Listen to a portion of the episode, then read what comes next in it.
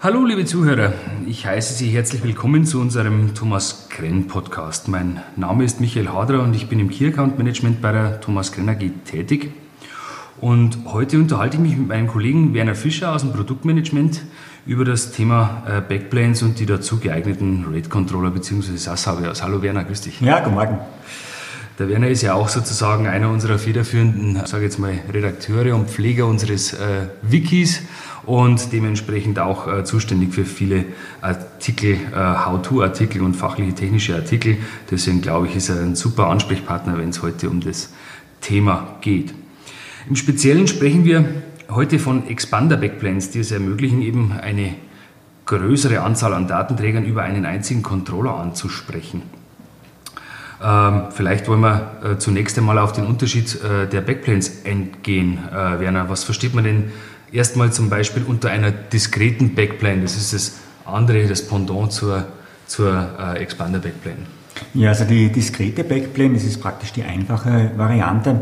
Das ist im Prinzip eine ja, sehr einfache Komponente, eine passive Komponente, äh, die es einfach ermöglicht, an der Rückseite ähm, den RAID-Controller anzuschließen mit mehreren Kabeln, sozusagen für jeden Datenträger ein einzelnes Kabel. Das bedeutet, wenn ich jetzt praktisch einen vierfach oder achtfach RAID-Controller habe, dann kann ich bei einer diskreten Backplane genau die Anzahl an Festplatten oder SSDs anschließen, wie viele Ports der RAID-Controller selbst hat. Das heißt, ein Vierfach-Controller ist es meistens so, diese vier Ports sind meistens ja an einen einzigen Stecker drauf. Da habe ich ein sogenanntes Fan-Out-Kabel, wo diese Kabelführungen sozusagen beim RAID-Controller vom einen Stecker auf vier einzelne ja, SATA-Anschlüsse beispielsweise aufgesplittet wird und dann kann ich dort an der diskreten Backplane dann meine vier Datenträger anschließen. Ist die einfachste und auch die kostengünstigste Variante einer Backplane. Mhm, mh dann haben wir im Prinzip meine nächste Frage ja schon fast sozusagen äh, erschlagen damit, weil ich wollte dich gerade fragen, welche Controllerkarten hier zu verwenden sind. Bei uns im, äh, im Webshop finden sich eben sogenannte 4i, 8i, 8i, 8e Controller, auch 16i Controller. Vielleicht wollen wir auf diese verschiedenen Unterschiede nochmal im Speziellen eingehen äh, in Bezug auf die, auf die diskreten Backplanes. Ja, sehr gerne. Also es ist beispielsweise so, was wir sehr häufig auch verkaufen und sehr gerne gewählt wird, sind die Servermodelle mit den ja, acht Festplatteneinschüben an der Frontseite und diese Modelle verfügen ja wirklich über diskrete Backplanes. Das heißt, wenn ich da alle acht Datenträger nutzen möchte, brauche ich auch zwingend einen RAID-Controller mit acht Ports. Das heißt, mit einem 4i RAID-Controller würde ich dann nicht das Auslangen finden, da kann ich nur vier am RAID-Controller anschließen und die restlichen müsste man zum Beispiel Onboarder anschließen ähm, wenn ich wirklich alle acht Datenträger am RAID-Controller am HBA nutzen möchte, brauche ich einen entsprechenden Controller mit acht internen Anschlüssen. Also diese Abkürzungen 8i bezieht sich auf acht interne Anschlüsse, 8e wäre dann man der RAID-Controller zusätzlich auch über externe Ports, beispielsweise für den Anschluss eines JBots, verfügt. Du hast das auch angesprochen, ähm, wir haben auch Controller mit 16i, die brauche ich dann eben bei größeren äh, diskreten Backplanes. Genau. Ähm, bis zu wie viele Drives werden bei uns im Webshop überhaupt diskret verkabelt, bis, bis dann irgendwann mal sozusagen der Sprung erfolgen muss zur Expander Backplane, wo, wo wir nachher gleich drüber sprechen werden? Also die maximale Konfiguration mit diskreten Datenträgern und einer diskreten Backplane äh, ist 12. Das heißt, Backplanes mit bis zu 12 macht noch Sinn. 12 ist auch schon so ein bisschen der Grenzfall, das heißt, da soll man einfach im Webshop gucken, da haben wir sowohl Modelle mit Expander Backplane als auch Modelle mit diskreter Backplane, je nachdem welchen Einsatzzweck oder welches Ziel man verfolgen möchte, weil beispielsweise jetzt ähm, ja, bei 12 direkt angeschlossenen Datenträgern brauche ich einen 16i-Controller und der kann mitunter dann auch doch natürlich teurer sein als ein 8i und da macht es vielleicht Sinn, auch über die Expander Backplane nachzudenken. Mhm. Okay, okay. Natürlich, äh, bei den Controllern ist es ja auch so, dass wir entsprechende Cache-Add-ons sozusagen noch mit dazu anbieten, aber das äh, ist dann wieder ein weiteres Thema, äh, das wir vielleicht hier an der Stelle nicht weiter vertiefen wollen. Gut, äh, kommen wir eigentlich zum jetzigen Thema des heutigen Podcasts, nämlich äh, zur Expander Backplane, die ja sozusagen verwendet wird, ähm, um eine größere Anzahl sozusagen über einen einzigen RAID-Controller letztlich anzusprechen. Welches Prinzip verbirgt sich denn hinter einer Expander Backplane? Ja, man kann sich das vereinfacht so vorstellen, ähnlich wie im Netzwerk, wie einen kleinen Switch, der praktisch an der Backplane verbaut ist. Man hat so häufig Anwendungsfälle, wo es wirklich um große Datenmengen geht, sei es jetzt für Backup-Zwecke oder für große Videodatenmengen ähm, ja, oder andere Files, wo einfach eine große Datenmenge vorhanden ist die aber nicht in der extrem größt, schnellsten Performance verfügbar sein muss. Das heißt, wo es einfach nicht darum geht, das, die letzte Nanosekunde Latenz herauszukitzeln, wie es bei einer Datenbank durchaus Sinn macht, sondern wo es einfach darum geht, ähm, mit einem möglichst optimalen Preis-Leistungs-Verhältnis eine große Datenmenge äh, zu dem Preis äh, zur Verfügung zu bekommen, äh, der ausreicht, um die Anforderungen, die ich an diese Daten habe, praktisch leicht abwickeln zu können.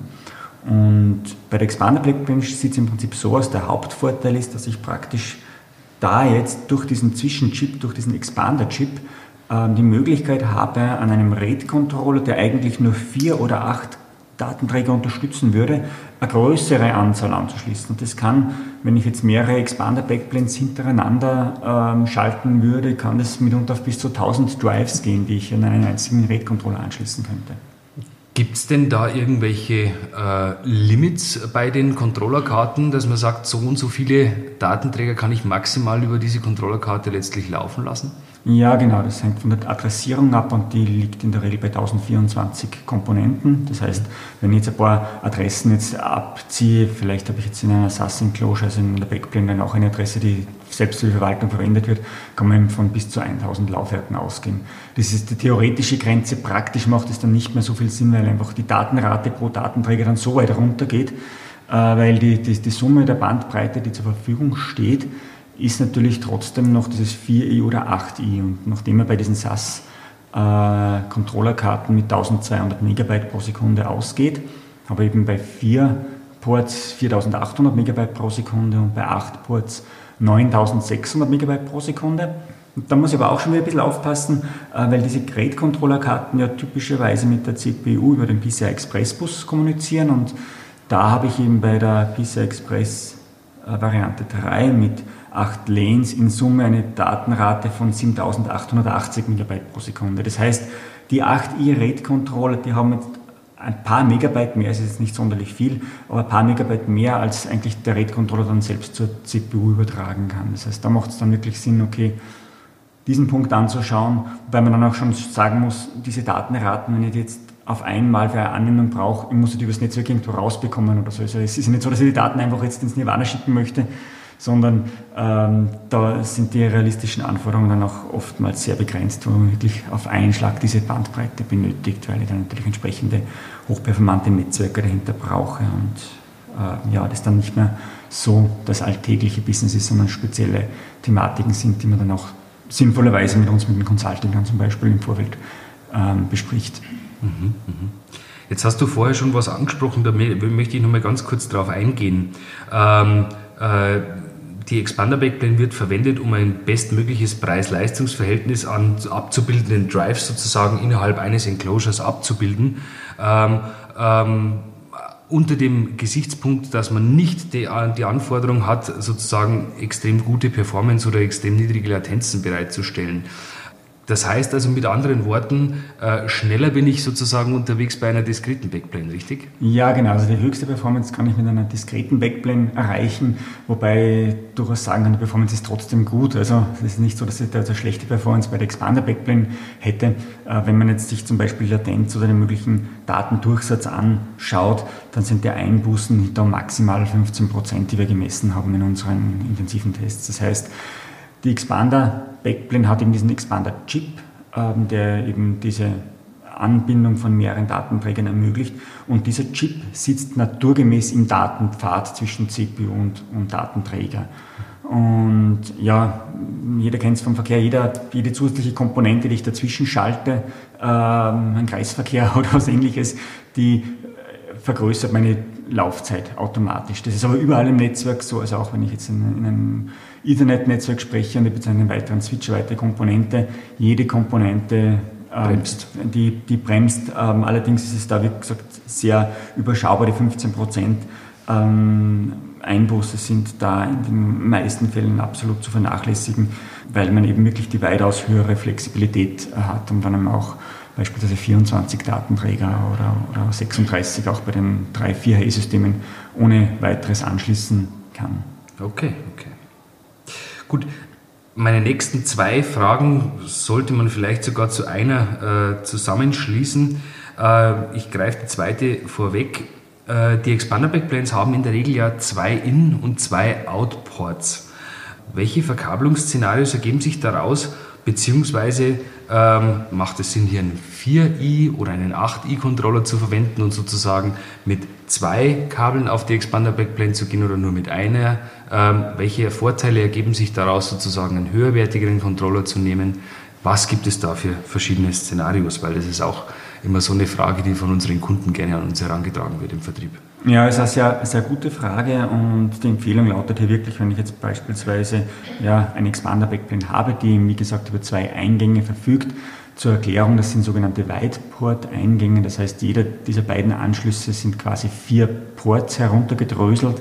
Wenn man sagt, man hat jetzt zwei von diesen Ports, dann spricht das praktisch acht äh, Anschluss, Anschlüssen und von dem ist die klare Empfehlung, da auch einen 8 i-Controller dann auch zu verwenden, weil ich nur dann praktisch die maximale Datenrate erzielen kann.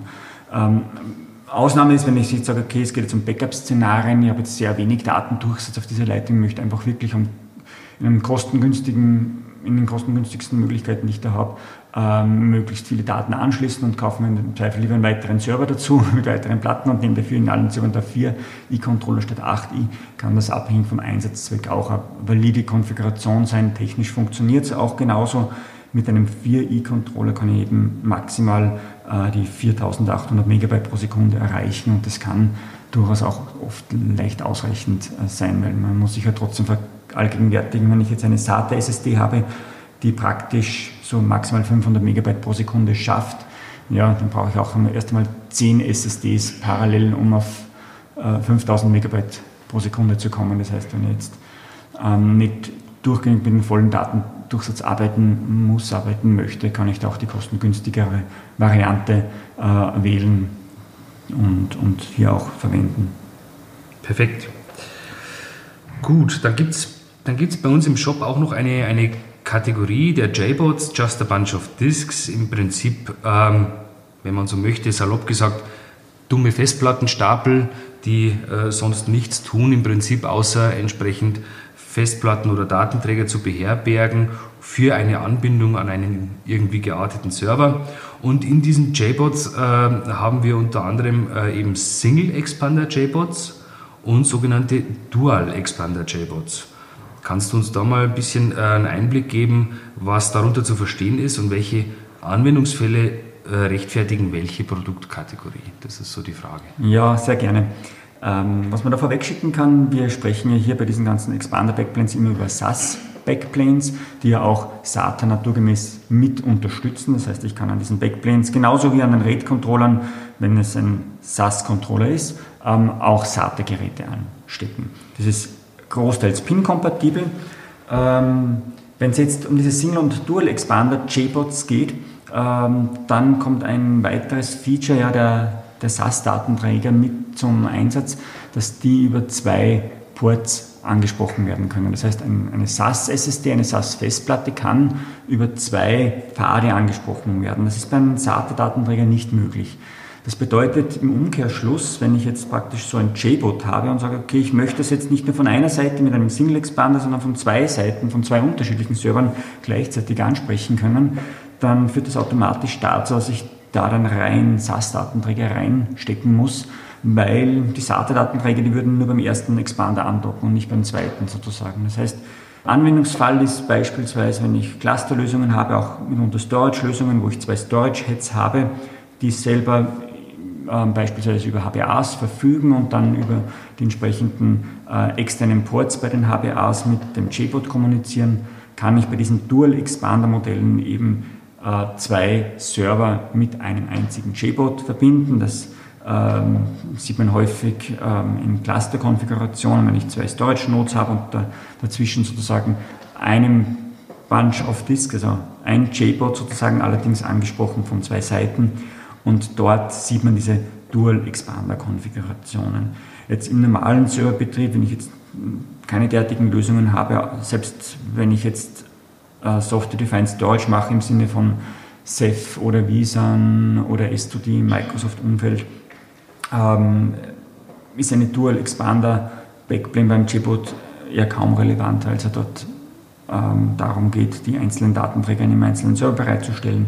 Das heißt, man merkt auch, dass diese ja, S2D-Lösungen hier einen, einen, Trend vorgeben, der in die Richtung geht, dass ich heute halt vermehrt die Datenträger tatsächlich im Server direkt drinnen habe und sogenannte Hyperconverged-Szenarien abbilde und dort das Hauptaugenmerk meistens liegt. Jetzt äh, ist auch noch eine Frage aus dem Vertrieb an mich herangetragen worden, die ich dir gerne stellen möchte. Wenn wir jetzt nochmal so ein Dual Expander JBot oder Dual Expander Backplane uns anschauen, macht es dann Sinn, mit zwei Controllern auf so eine Dual Expander Backplane zu gehen und wenn ja, unter welchen Umständen überhaupt? Also in der Praxis macht es heutzutage keinen Sinn mehr, so etwas zu machen. Also wir bieten jetzt auch keine Server mit einem Dual Expander Backplane an. Wie müsste hier ein Szenario aussehen? Ich habe im Prinzip ja einen Server, das heißt ein Mainboard. Dann würde ich dann dort rein zwei RAID-Controller stecken, die die einen auf, die, auf den ersten Expander und die, der andere auf den zweiten Expander geht. Wenn ich jetzt ein Problem am Mainboard hätte, habe ich hier genauso einen Ausfallspunkt an der Stelle. Das heißt, ich betreibe eigentlich einen großen auf einen zweiten RAID-Controller, eine Expander-Backplane, wo es mitunter von der Ausfallsicherheit für das eingesetzte Geld mehr Sinn macht, einen weiteren Server einfach bereitzustellen und dort eine Spiegelung zu konfigurieren beispielsweise. Diese Setups, die waren ja vor allem in, in den ja, Storage-Systemen, auch äh, im Fiber-Channel-Storage-Bereich ähm, relevant, wo es wirklich darum gegangen ist, große äh, ja, Storage-Systeme bereitzustellen, die eben parallel mit zwei Controllern dann auf die Datenträger gehen. Und hier sieht man einfach ganz deutlich, dass der Trend durch, das, durch den Trend zum Software-Defined Storage ja hier die, die Relevanz geringer wird. Und es macht von diesem Gesichtspunkt her und der Preis-Leistungs- äh, ja, Bezug keinen großartigen Sinn. Es wird auch softwareseitig, treiberseitig kaum mehr unterstützt und auch kaum angefragt. Das macht an der Stelle keinen praktischen Sinn mehr. Mhm. Gut. Eingangs ähm, habe ich ja schon mal erklärt, dass du, lieber Werner, ja bei uns auch relativ äh, federführend verantwortlich bist für unser äh, Wiki intern, äh, was wir auch für unsere Kunden letztlich als äh, Knowledge-Basis bereitstellen nach außen hin. Gibt es zu den jetzt angesprochenen Themen vielleicht bereits tiefergehende Artikel, die wir unseren Zuhörern an der Stelle vielleicht sogar empfehlen können? Also zum heutigen Thema gibt es konkret zwei Artikel. Äh, das eine ist der Artikel IO Datendurchsatzlimits, wo wir einfach einen Blick darauf geworfen haben, wie ich es eingangs erwähnt habe, bei den PCI Express Schnittstellen, äh, wo ist wirklich mein Bottleneck, weil bei jeder Betrachtung eines Datenpfades irgendwo gibt es immer ein Bottleneck und die Frage ist immer, das zu finden und zu schauen, macht es Sinn, dieses Bottleneck noch ähm, zu entfernen und woanders hin zu verlagern schlussendlich. Also Bottleneck wird es immer geben, aber das hilft sehr gut, um sich zu verallgegenwärtigen, wo das Bottleneck eben tatsächlich sitzt. Und das andere ist unsere eingangs erwähnten Messungen zum Thema SAS Expander Backplane Performance, wo wir eben ja Leistungseinschränkungen von ja maximal 15 Prozent festgestellt haben. Da ist alles nochmal genau zum Nachlesen. Ähm, und gerade in der Praxis bei Backup, bei Fileservern und ähnlichen Dingen äh, ist ganz klar die Empfehlung, die Flexibilität der Expander Backplane zu nutzen, weil ich einfach mehr Datenträger reinnehmen kann. Also diese beiden Artikel kann ich hier an der Stelle auf alle Fälle empfehlen. Herzlichen Dank. Ja, liebe Zuhörer, äh, an dieser Stelle bleibt mir nur noch eines. Äh, wir freuen uns natürlich sehr, sehr über entsprechende Abonnements, äh, was iTunes betrifft, was YouTube äh, betrifft. Und wir freuen uns auch über Kommentare, Anregungen, Feedback äh, zu diesen Aufnahmen, die wir hier tun. Auch bei uns im TK Mac könnt ihr entsprechend Kommentare hinterlassen. Da freuen wir uns natürlich auf den Input von eurer Seite, weil nur davon lebt auch so ein Format, dass auch sozusagen hier die Möglichkeit gegeben wird, Feedback zu geben. Äh, bedanke mich da schon im Voraus dafür. Und an der Stelle sind wir eigentlich schon wieder am Ende unseres Podcasts angelangt. Werner, ich bedanke mich herzlich bei dir für die Beantwortung meiner Fragen und bei unseren Zuhörern für, für das Interesse und sage bis zum nächsten Mal herzlichen Dank. Tschüss. Tschüss. Tschüss.